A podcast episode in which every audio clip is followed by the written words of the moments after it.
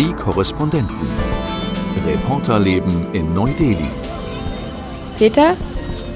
Die. Hörst du mich? So, ich glaube, Peter, jetzt haben wir dich wieder, jetzt höre ich dich. Ein Podcast von NDR Info. Hallo und Namaste aus Neu-Delhi. Hier ist Franziska Amler und weit entfernt kann ich auch Peter begrüßen. Hallo.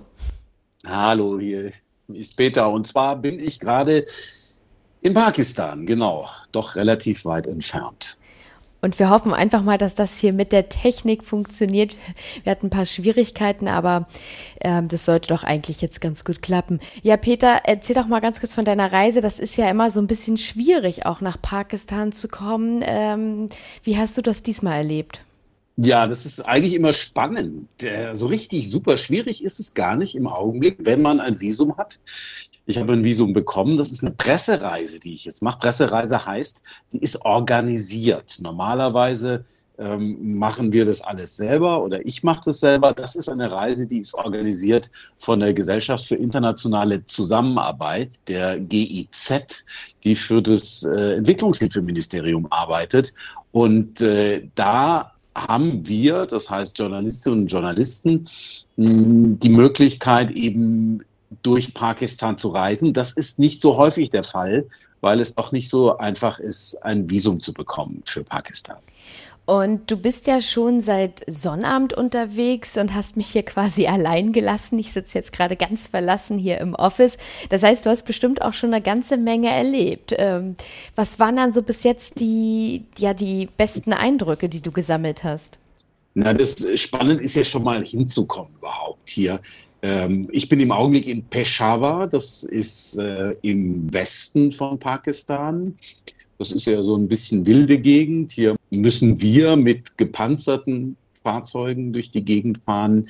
Ähm, ich kann das jetzt gerade erzählen, dass ich hier bin, weil wenn dieser Podcast online gestellt wird, dann bin ich schon wieder weg. Ähm, normalerweise sagen wir auch, wenn wir irgendwo sind, dann berichten wir nicht unbedingt genau von dem Ort und sagen auch nicht, wo wir sind, weil die Gefährdung dann eben unter Umständen zunehmen könnte. Hier gibt es pakistanische Taliban, hier gibt es Anschläge anderer Gruppen, hier gibt es Entführungen. Nicht sehr häufig, aber man ist schon sehr vorsichtig und ich bin hier in einem Hotel, das ziemlich gut abgesichert ist. Also das könnte genauso in Kabul sein mit hoher Mauer, mit bewaffneten Wächtern, mit Schleusen, Kontrollen etc. Und hier kann man auch nicht einfach raus auf die Straße. Das sollte man nicht tun, wenn man hier äh, auf so einer Pressereise ist. Aber hierher zu kommen, war tatsächlich nach Pakistan, ist, ist schon immer das Abenteuer. Ich fliege dann nach Amritsar, das liegt im Punjab, in Indien. Und der Punjab ist eine, auf der einen Seite ist es äh, eine, ein Gebiet, äh, aber es ist ein Gebiet, das sich aufteilt zwischen Pakistan und Indien. Es gibt einen Bundesstaat Punjab in Indien und es gibt eine Provinz Punjab in Pakistan. Ich fliege nach Amritsar, fahre mit dem Taxi zur Grenze, gehe dann zu Fuß über die Grenze durch das Grenztor nach Pakistan und auf der anderen Seite wartet dann ein Taxifahrer und dann bin ich dann weitergekommen, erstmal bis Islamabad. Das klingt ja alles ziemlich aufregend, aber das klingt natürlich auch irgendwie gefährlich. Und ich könnte mir vorstellen, dass sich da schon der eine oder andere fragt, wie du dich eigentlich dabei fühlst. Ich meine, also natürlich gehört das irgendwie zum Job, aber reist man dann nicht trotzdem auch mit so einem mulmigen Gefühl oder ist das ganz easy?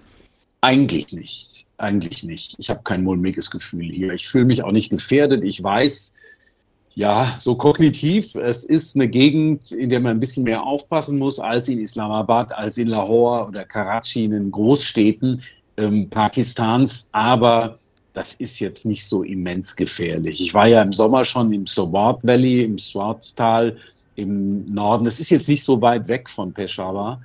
Ähm, das ist tatsächlich ein bisschen gefährlicher, aber auch so, wenn man dort unterwegs ist in einem alten Auto mit einem pakistanischen Fahrer, mit einem pakistanischen Kollegen, der übersetzt, dann fühlt man sich eigentlich relativ wohl. Und es ist auch nicht so, dass wir dann irgendwie Zielscheibe wären. Es ist eher so, dass, dass wenn man mit großem Getöse, mit großer Bugwelle unterwegs ist, dass man dann eher auffällt und dann mag die Gefährdung zunehmen. Aber also ich fühle mich hier eigentlich ziemlich sicher. Das ist ja schon mal total beruhigend, dann müssen wir uns auch keine Sorgen machen. Ähm, du hast ja jetzt schon ein paar Termine absolviert. Was genau habt ihr da bislang schon gesehen? Das waren ganz spannende Termine, ganz spannende Projekte. Gestern haben wir in Islamabad pakistanische Klimaaktivistinnen getroffen, die gerade zurückkamen von der Klimakonferenz in Sharm el-Sheikh, von der COP27. Und das war super spannend. Also was erstens auffiel, die waren extrem jung. Die eine, mit der ich gesprochen habe, die hatte gesagt, sie macht es schon seit fünf Jahren und die war 19. Seit fünf Jahren ist sie aktiv fürs Klima, gegen den Klimawandel, versucht ihre Landsleute aufzuklären und ähm, vor allen Dingen eben ihre Generation auch. Und die war jetzt auch für Pakistan eben in Ägypten auf der Konferenz. Das war super spannend und da gab es natürlich eine wichtige Frage. Es gibt ja diese, ähm, diesen neuen Fonds für Verluste und Schäden und ähm, der ja eben den Ländern zugutekommen soll, die unter dem Klimawandel gerade besonders leiden. Und dazu gehört eben auch Pakistan. Und ich habe sie gefragt, wie wichtig ist das denn für Pakistan? Und hat sie gesagt, das ist wirklich eminent wichtig für unser Land. Wir brauchen diese Millionen, die da kommen. Wir brauchen das zum Wiederaufbau unseres Landes. Aber fast noch mehr brauchen wir das, also Wiederaufbau nach den Fluten, nach der großen Flutkatastrophe im Sommer. Noch mehr brauchen wir das allerdings, um uns wieder vorzubereiten auf neue Katastrophen, die kommen, auf die nächste Hitzewelle, die möglicherweise schon im nächsten Jahr ansteht und auch möglicherweise auf neue Fluten. Du hast es gerade schon angesprochen, die Fluten, die Bilder, die haben wir ja alle noch vor Augen, ist ja noch gar nicht lange her. Hast du da auch einen Eindruck gewinnen können, wie es jetzt inzwischen in der Region aussieht? Also ich habe nichts mehr gesehen hier in dieser Region. Ich bin jetzt so im, eher im Norden, Nordwesten Pakistans. Da war es tatsächlich so, dass die Flutwelle durchrollte sozusagen, sehr viel zerstört hat, sehr viele Dörfer, sehr viele Häuser zerstört hat, viele Menschen obdachlos gemacht hat. Aber die war dann auch weg und zwar relativ bald danach. Die Bilder der überschwemmten Landschaften, die stammen aus den Provinzen Sindh und äh, Belutschistan im Süden Pakistans. Da war ich ja auch vor einigen Wochen. Ähm, da sieht es noch ähnlich aus. Hier ist es vor allen Dingen die Zerstörung, die den Menschen noch zu schaffen macht. Wir waren gerade eben bei einem Projekt, das war ganz interessant. Da geht es darum, ähm, Flutopfern oder überhaupt Bedürftigen zu helfen. Da wird Sozialhilfe verteilt, Sozialhilfe vom pakistanischen Staat, also das Geld selber kommt vom pakistanischen Staat. Aber die Organisation und die Verteilung und die Registrierung der Bedürftigen, die wird unterstützt durch die GEZ, also durch die Deutschen, durch die deutsche Entwicklungshilfe. Die helfen dort, hm, das fand ich ein bisschen lustig so als Deutsche, ähm, die helfen dort beim Bürokratieabbau. Das wäre ja auch etwas, was man in Deutschland da an einigen Stellen machen könnte. Und die haben denen äh, quasi geholfen, damit sie Flutopfer, die Leute schneller erfassen können und damit die schneller Hilfe bekommen, dann ganz neue Abläufe eingerichtet. Und da waren wir eben in so einer Einrichtung und haben mit Betroffenen gesprochen. Ich habe mit einer Frau gesprochen, einer 49-jährigen Mutter von neun Kindern. Und die hat gesagt, wir brauchen dringend, dringend Geld. Mein Mann kann nicht arbeiten. Ich habe viele Kinder, äh, die müssen essen, die müssen ausgebildet werden und wir mussten unser Haus verlassen. Die also bei der Flut hieß es dann plötzlich, wir müssen, wir sollen alle weg und dann sind wir weg zu Verwandten und da sind wir seither und deshalb brauchen wir natürlich dringend Geld. Also das ist jemand, der direkt von so einem Projekt dann auch profitiert. Nun bin ich ja noch ein paar Tage sozusagen auf mich ganz allein gestellt. Das heißt, äh, du bleibst ja noch ein bisschen länger in Pakistan. Was habt ihr dann noch so vor? Weil was du bislang erzählt hast, das klingt ja schon mal super spannend. Das sind ja auch Einblicke, die man ja nicht so ohne weiteres bekommt. Was ist dann da noch so auf dem Zettel? Also wir hatten ein Projekt noch, das hatte ich nicht erwähnt, das hatten wir heute Morgen auch. Da waren wir bei einer Behörde, die sozusagen einen eigenen Frauenschalter aufgemacht hat, äh, wo Frauen sich beschweren konnten, wo Frauen Anträge einreichen konnten ähm, und Frauen auch sich beschweren konnten über andere Behörden, die äh, zu langsam arbeiten oder die sie abgelehnt haben. Da ging es um die Anerkennung von ausländischen Zeugnissen, da ging es um die Anerkennung einer inländischen Ausbildung. Das waren alles Sachen, da sind die Frauen bisher, haben oft auf Granit gebissen, wenn sie in normale Behörden gegangen sind, weil dort eben nur Männer waren und da haben die sich auch nicht wohlgefühlt, da wurden die nicht gut behandelt. Jetzt gibt es eben einen Frauenschalter sozusagen, wo sie hingehen können und äh, die dann viele Dinge auch erleichtern. Und das fand ich auch sehr spannend. Das ist auch ein Projekt der GIZ. Also ich glaube, das ist auch wirklich ein sehr gutes Projekt. Und die Frauen, mit denen wir da gesprochen haben, die waren da relativ begeistert. Die haben gesagt, äh, selbst wenn mein Mann irgendein Problem hat, dann werde ich vorgeschickt, äh, ich soll zum Frauenschalter gehen, weil die wissen, da geht's schneller, als wenn man bei der normalen Behörde sich hinten anstellt. Das fand ich ganz interessant. Und morgen sind wir dann ähm, tatsächlich bei einem Projekt, da geht es um afghanische Flüchtlinge, die hier integriert werden sollen. Dazu muss man wissen, das ganze Land ist voller afghanischer Flüchtlinge. Und zwar seit Jahrzehnten schon. Konservative Schätzungen sind bei zwei Millionen. Es können aber auch durchaus deutlich mehr sein. Beispiel, ich bin gestern Morgen durch Islamabad gelaufen, die Hauptstadt. Ist ein bisschen angenehmer, durch die Stadt zu laufen als durch Delhi. Weniger Verkehr, bessere Luft, viel mehr Grün. Und äh, da bin ich auch bei einem afghanischen Flüchtlingslager vorbeigekommen, das in der Nähe des Regierungsviertels war. Also selbst die Hauptstadt ist voller afghanischer Flüchtlinge. Die waren da in Zelten untergebracht. Die waren wohl erst vor einiger Zeit gekommen. Also das waren welche, die im vergangenen Jahr gekommen sind, also seit der Machtübernahme der Taliban. Und die Kinder, die sind mit großen Kanistern zur Tankstelle nebenan, haben da Wasser geholt. Das heißt, eine tolle Infrastruktur gibt es da nicht wirklich.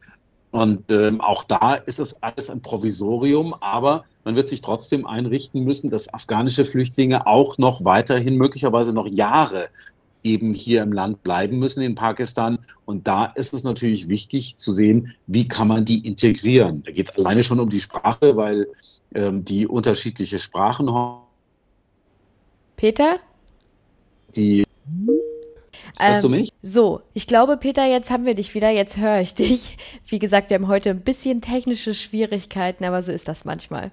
Ja, äh, ich kann dir auch erklären, woran die liegen. Also wir versuchen uns zu verständigen über, ähm, wir machen das jetzt gerade über Microsoft-Programm Teams. Normalerweise gibt es eine ARD-App, mit der man ähm, gut telefonieren kann. Aber in einem Land wie Pakistan äh, sind einige ähm, Eigenschaften, einige Features dieser Apps blockiert. Man kann jetzt darüber nachdenken, warum die blockiert sind könnte zum Beispiel sagen, es liegt daran, dass sich so eine äh, Telekommunikation schlechter überwachen lässt. Also wenn wir jetzt hier über Teams telefonieren, kann man da schlechter zuhören, als wenn wir es über Telefon machen würden. Und ähm, das ist allerdings jetzt nur Spekulation, aber Spekulation in einem Land, wo der Geheimdienst sehr mächtig ist. Ja, und da muss man so ein paar Tricks anwenden, ähm, so ein paar technische, um das zu umgehen aber die wirken sich meistens auch auf die Qualität aus. Und deshalb bricht so eine Leitung häufiger mal ab. Aber wir versuchen natürlich alles hier möglich zu machen, damit wir wöchentlich den Podcast senden können. Genau, ja. Also wir haben ja, ähm, wir haben am Ende jetzt vielleicht 25 Minuten, äh, die wir den Podcast haben. Äh, wir sitzen im Prinzip schon seit einer Stunde, glaube ich, dran mit äh, Verbindungsaufbau. Dann bricht es wieder zusammen, dann versuchen wir es wieder und so. Also das ist eine deutlich längere Zeit, die wir da investieren in das Ganze. Aber ähm, ja, irgendwie geht es dann doch. Genau, absolut. Ich bin hier auch immer schon hin und her gerannt zwischen den Computern, nochmal woanders angemeldet, dann irgendwelche Knöpfe gedrückt, dann funktioniert dies nicht, das nicht. Also es sind schon irgendwie, dann haben wir uns nicht gehört, aber irgendwie hat es jetzt ja doch geklappt und jetzt hoffen wir mal, dass die Leitung bestehen bleibt in guter Qualität, damit wir den Podcast auch schön beenden können. Genau, also äh, ich habe, glaube ich, was über die Sprachen erzählt. Ne? Ja, ganz genau. Du hattest erzählt, dass es so schwierig ist, weil sie auch unterschiedliche Sprachen sprechen. Das war, glaube ich, so das letzte Stichwort. Genau. In Pakistan ist die verbreitetste Sprache Urdu. Das ist im Prinzip ähm, Hindi, das ist die Sprache, die man in Indien oder vor allen Dingen in Nordindien spricht. In Afghanistan ist es Pashtu und Dari. Dari ist Persisch, also und Pashtu ist eine Sprache, die aber die Pakistaner und die Afghanen wieder verbindet, weil hier in der Gegend, wo ich gerade bin, in Peshawar, Ähm, da wird vor allen Dingen Pashto gesprochen. Also die verstehen sich. Trotzdem ist die Verkehrssprache in Pakistan Urdu und auch die Flüchtlinge, die müssen eigentlich Urdu lernen. Und ich habe auch heute mit einer Frau gesprochen, die hat gesagt, sie lernt es jetzt, um sich überhaupt da verständigen zu können, weil es ansonsten sehr schwierig ist. Jetzt muss man ja dazu sagen, das ist ja quasi das perfekte Teasing, was du hier gerade machst. Du erzählst von deinen ganzen Eindrücken, aber natürlich wird es da jetzt auch im Laufe der nächsten Tage ähm, ja auch längere Berichterstattungen geben, auf die ich mich dann auch auf jeden Fall schon freue. Ja, apropos längere Berichterstattung, jetzt bist du wieder dran. Was macht eigentlich die Königswolle Chatouche? Ja, ich war tatsächlich gestern ähm, beim Inspektor, äh, ja, der zuständig ist, um diesen illegalen Handel hier in Indien zu bekämpfen mit Chatouche. Das war auch total spannend. Ähm, der hatte uns dann auch nochmal äh, sogar so einen riesen Chatouche-Schal gezeigt, den sie sozusagen für Schulungszwecke verwenden und uns dann nochmal ganz genau erklärt, woran man man wirklich die Unterschiede kennt, also mit der Lupe. Und äh, ich glaube, jetzt mittlerweile habe ich es auch verstanden und bin auch schon fast so eine ausgebildete Chatouche-Expertin, die sich jetzt auf den Weg machen könnte, er ist sozusagen sowas wie der Nummer 1 Fahnder äh, für Chatouche. Es ist so ein bisschen James Bond mäßig. Er durchforstet ähm, Social Media zum Beispiel. Er meinte, dass jetzt vor allen Dingen durch die Pandemie sich der Handel mit Chatouche auf Instagram verlagert hat. Es sind eigentlich 93 Prozent, glaube ich, wenn ich es richtig in Erinnerung habe, laufen über Instagram. Außerdem sendet er auch so Fake Kunden in die Shops. Und dann dachte ich so, das könnte ich ja auch machen, weil natürlich Touristen ähm, das Target, das Ziel Nummer eins sozusagen sind, ähm, weil auch im Ausland halt die Nachfrage so, so groß ist. Also wir haben da gestern nochmal sehr, sehr viel erfahren und konnten da auch den einen oder anderen Blick hinter die ja, Kulissen werfen. Und was ich auch ganz spannend fand, ist, weil uns wollte ja ein Händler so verklickern, naja, die Tiere werden ja gar nicht mehr getötet für diese ja äh, sehr wertvolle Wolle. dass man würde jetzt ja irgendwie die kleinen Babys nehmen, also diese Baby-Antilopen und die rasieren. Und dann meinte aber auch der Inspektor, ja, das ist eigentlich totaler Quatsch, weil man muss sich vorstellen, die Tiere leben ja in Tibet, also so 3000, 3500 Meter Höhe. Und er meinte, wenn man die rasiert, dann ist das so, als würden wir bei Minusgraden ohne Klamotten rumlaufen. Also das überlebt man nicht lange. Das heißt, die sterben trotzdem. Es gibt einfach keinen Weg, an diese Wolle ranzukommen, ohne dass die Tiere leiden. Das war eigentlich so das, was ich da mitgenommen habe gestern. Boah, das ist aber eine, tatsächlich eine krasse Geschichte. Ähm, ja, jetzt äh, warten wir nur auf den Beitrag, auf den Bericht. Genau, ich bin schon ganz eifrig am, am Tippen, damit ich äh, das dann auch so bald wie möglich auch endlich veröffentlichen kann, ähm, weil das schon wirklich eine spannende Geschichte ist. Und ich habe tatsächlich auch gehört, dass ähm, das auch in Deutschland mittlerweile eine Rolle spielt. Also es ist wirklich internationaler Handel ähm, und vor allen Dingen sind die Schals natürlich in den arabischen Staaten gefragt, aber auch äh, in der Modeindustrie und bei vielen Privatleuten in Europa, weil es eben ein absolutes Statussymbol ist. Wobei ich dazu sagen muss, ich habe ja jetzt mehrmals diesen echten Chatouche gesehen. Und für Laien sieht es tatsächlich so ein bisschen aus wie so ein Fall für die Altkleidersammlung. Also ich hätte da jetzt, glaube ich, keine 5.000, 6.000 Dollar ausgegeben. Aber es ist wirklich dieses dass es so ganz leicht ist und dass es ähm, ja einfach so weich ist. Und äh, was ich auch gelernt habe, es hält halt warm. Aber es hält nicht nur warm, sondern viele kaufen das auch aus den Wüstenstaaten, aus den arabischen Staaten, weil es eben wie so eine Isolierkanne ist. Also wenn man es in der Hitze aufsetzt, so zum Beispiel als Turban, dann hält es auch die Wärme ab, einzudringen und hält ein kühl. Also ein, ein Wunderprodukt. Deswegen ist es so gefragt, weil das kein anderes Material wohl kann. Mhm. Total spannend. Ähm, ja, die Spannung steigt. ich glaube, das nächste Mal müssen wir dann auflösen. Genau, der Countdown läuft. Ja, und ansonsten war ich äh, auf Hochzeitsmission sozusagen und habe mich immer so ein bisschen hier umgeschaut, weil jetzt gerade die Hochzeitssaison in den Startlöchern steht in Indien. Ähm, da gibt's ja viel Nachholbedarf, auch durch Covid. Und ich habe gelesen, das ist natürlich für uns Deutsche eine wahnsinnige Zahl, dass jetzt in den nächsten Monaten wird es 3,2 Millionen Hochzeiten in Indien geben. Also das ist ein Milliarden-Dollar-Geschäft. Und ähm, ich war zum Beispiel in Schmuckläden und einfach wie viel Geld da ausgegeben wird. Also wenn ich eins in Indien gelernt habe, dann ist es eigentlich immer, es gibt für nichts eine Grenze. Sei es beim Chatouche, sei es eben beim Schmuck für die Hochzeit alles ist irgendwie the sky is the limit. Also das habe ich wirklich ähm, so mitgenommen. Mhm. Ja, da müssen wir mal wieder Deepika fragen für sowas. Also Hochzeiten, da ist sie Spezialistin. Genau, das können wir ja dann mal das nächste Mal weiter vertiefen. Ja, ja. Ähm, wenn ihr ähm, uns schreiben wollt, dann schreibt uns gerne an neudeli.ndr.de für Kritik, für Anregungen, für Lob etc. Wir antworten gerne, wenn wir mal Zeit haben. Es ist gerade ein bisschen knapp, wie ihr mitkriegt. Ähm, aber wir lesen es auf jeden Fall. Und ähm, da kommen ganz viele Anregungen. Wir freuen uns auch über den vielen Zuspruch, den wir bekommen.